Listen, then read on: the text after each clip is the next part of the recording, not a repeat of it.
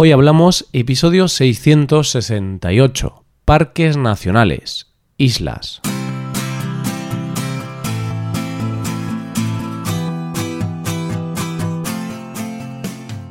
Bienvenido a Hoy Hablamos, el podcast para aprender español cada día.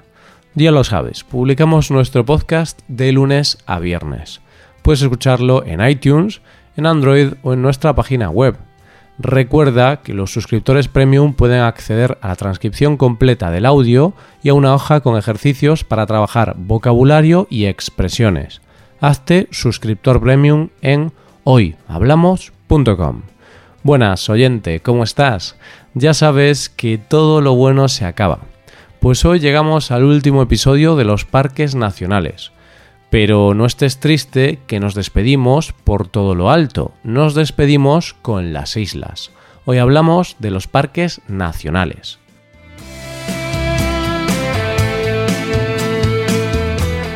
A veces es bueno despejarse y salir un poco de la zona de confort y no se me ocurre mejor manera que haciendo una visita a las islas de nuestro país, a las Islas Canarias y a las Islas Baleares.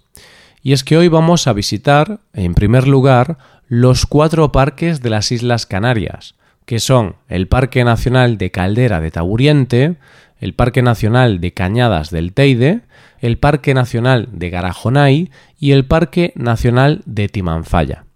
Y para terminar, conoceremos el Parque Nacional de Cabrera, que está en las Islas Baleares. ¿Preparado para una vuelta por las islas? Empezamos. Comenzamos por las Islas Canarias, y más concretamente por La Palma y su Parque Nacional de Caldera de Taburiente. Por si no sabes dónde están las Islas Canarias, tienes que saber que son unas islas que, aun siendo españolas, se encuentran un poco lejos de la península, más concretamente al noroeste de África, entre la costa de Marruecos y el Sáhara. Están formadas por siete islas: El Hierro, La Gomera, la Palma, Tenerife, Fuerteventura, Gran Canaria y Lanzarote. Allí hay una hora menos que en el resto de España y una cosa muy destacable de esa zona es que tienen un clima envidiable. El Parque Nacional de Caldera de Taburiente se encuentra en la isla de La Palma, también conocida como la Isla Bonita fue declarado Parque Nacional en 1945 y tiene una extensión de unas 4.690 hectáreas. ¿Por qué se llama así? Se llama así porque es un gran circo en forma de caldera. Diciéndolo de forma sencilla, es como una gran hendidura, una especie de cráter de origen volcánico de 8 kilómetros de diámetro y hasta uno y medio de profundidad. Lo más llamativo de este parque son los desniveles, porque en él se encuentran las mayores alturas de la isla, pero luego, hasta las profundidades de la caldera, hay hasta 2.000 metros de desnivel, que se dice pronto. Uno de los puntos más interesantes es precisamente uno de esos picos, el Roque de los Muchachos, con sus 2.426 metros de altura porque en él se sitúa el Observatorio Astrofísico del Roque de los Muchachos. ¿Y qué tiene de especial? Pues que es un sitio fascinante. Ha sido declarado Patrimonio de la Astronomía por la UNESCO y en su interior contiene el Gran Tecán, que es el telescopio óptico más grande del mundo. Cuando decimos que es de origen volcánico y nos imaginamos el paisaje, a todos nos viene a la mente un paisaje un tanto seco y árido. Pero no, porque una de las mayores presencias en este parque es la del agua, con numerosos barrancos, arroyos y cascadas. De hecho, dos de las cosas que más llaman la atención son la llamada cascada de colores en el barranco de las Angustias y la playa de Taburiente. La cascada de colores es un salto de agua de unos 6 metros que debido a la presencia de hierro, algas y musgos, da a la pared unos tonos verdes, naranjas y amarillos que mezclados con el agua lo hacen un sitio especial. La playa de Taguriente no es una playa de arena, es una playa fluvial, es decir, de río. Es el arroyo de Taguriente, una zona donde es posible el baño y podría decirse que es como una especie de spa natural. Puedes sumergirte en el agua fría mientras escuchas el rumor del agua y observas la naturaleza mágica de este parque. Cambiamos de isla y nos vamos a Tenerife y al parque más visitado de todos, el Parque Nacional Cañadas del Teide. Yo tengo que decirte que en este parque no he estado, pero sí han estado mis padres, y dicen que este parque es tan impresionante, tiene un paisaje tan único que por momentos llega a ser sobrecogedor. Pero bueno, esto lo dicen mis padres y casi todo el mundo que lo visita. Sus casi 19.000 hectáreas fueron declaradas Parque Nacional en 1954 y Patrimonio de la Humanidad por la UNESCO en 2007. ¿Qué es lo imprescindible de este parque?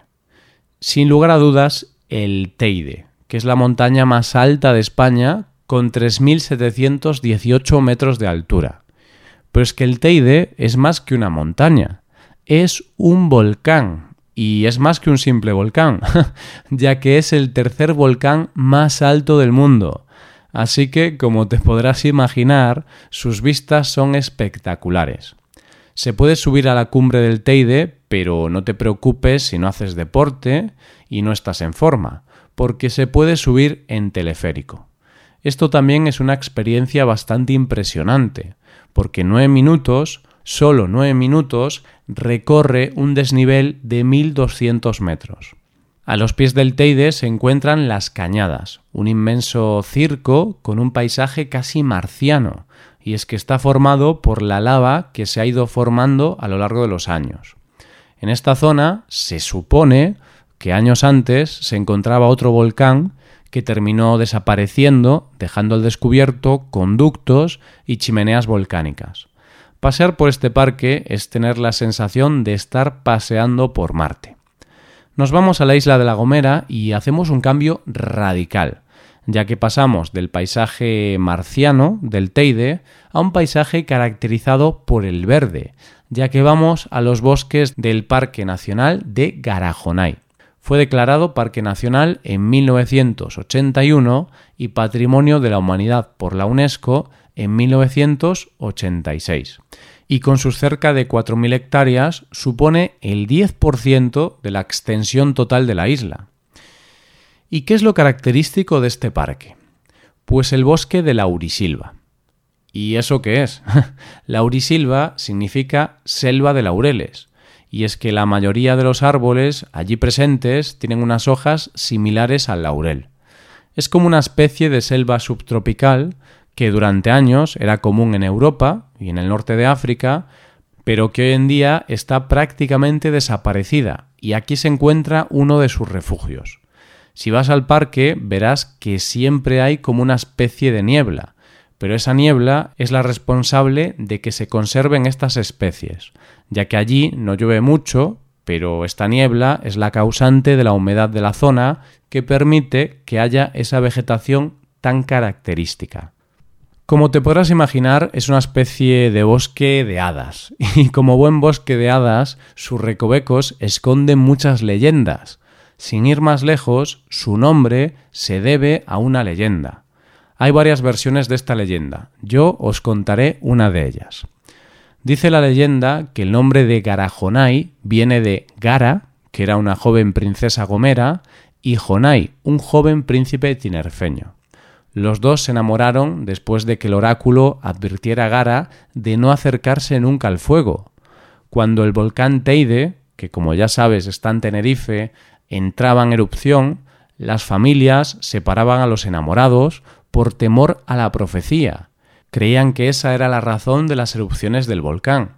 Pero claro, el amor mueve montañas, y los jóvenes enamorados se reunieron en La Gomera y escaparon a sus montañas.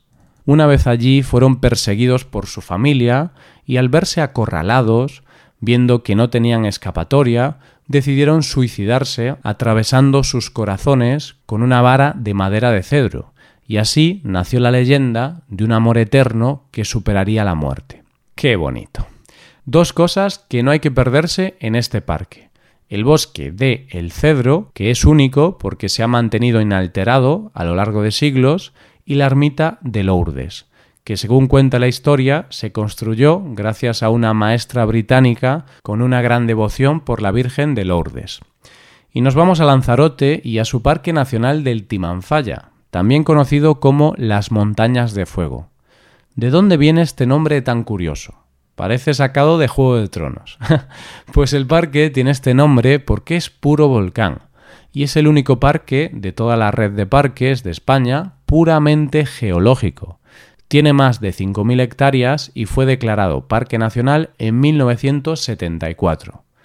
¿Qué quiere decir que sea puramente geológico?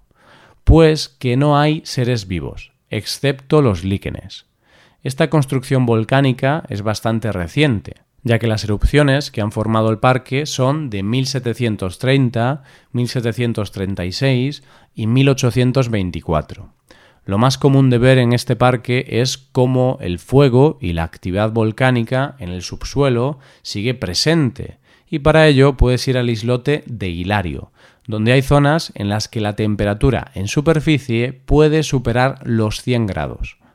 La ruta a recorrer dentro de este parque se llama Ruta de los Volcanes. Y hay que tener en cuenta que la visita no es libre, porque es un espacio único que se ha protegido de la acción del hombre. Para ello se puede hacer un recorrido en autobús y otro recorrido de una forma un tanto peculiar, ya que puede realizar una visita a lomos de un dromedario. Estos animales, que son característicos de los desiertos, se adaptan perfectamente a este parque porque hay mucha sequía. Hagas la ruta como la hagas, lo que te vas a encontrar es lava, ceniza, líquenes, conos volcánicos y quizá por un momento sientas que has abandonado la Tierra y te encuentras en otro planeta. Y después de tanto volcán y después de descubrir las Islas Canarias, nos vamos al mar Mediterráneo, nos vamos a las Islas Baleares y a su Parque Nacional Marítimo Terrestre del archipiélago de Cabrera. Las Islas Baleares son unas islas maravillosas que se encuentran en pleno mar Mediterráneo. Están separadas de la comunidad valenciana por solo 75 kilómetros y están formadas por Mallorca, Menorca, Ibiza, Formentera y Cabrera. Y precisamente la isla de Cabrera y otros islotes forman este parque nacional, que fue declarado como tal en 1991 y que tiene una extensión de más de 90.000 hectáreas. Lo singular de este parque es que no es un parque solo en su superficie, sino que el mundo submarino es otra de sus grandes riquezas. Se trata de un paraje virgen y casi inalterado por el hombre. Algo que llama mucho la atención de este parque es su historia más desconocida, y es que durante la Guerra de la Independencia, los soldados franceses que eran hechos prisioneros eran enviados a esta isla, a Cabrera, a la cárcel. Lo más curioso de todo es que no había cárcel en sí, sino que el propio aislamiento de la isla era la prisión. Era tal este aislamiento y la falta de recursos que la mayoría de los reclusos morían por falta de alimentos y de suministros.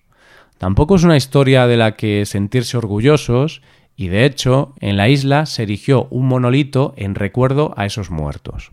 En el parque, evidentemente, hay una gran variedad de flora y fauna, tanto terrestre como en el fondo marino, que no se puede ver en otros lugares.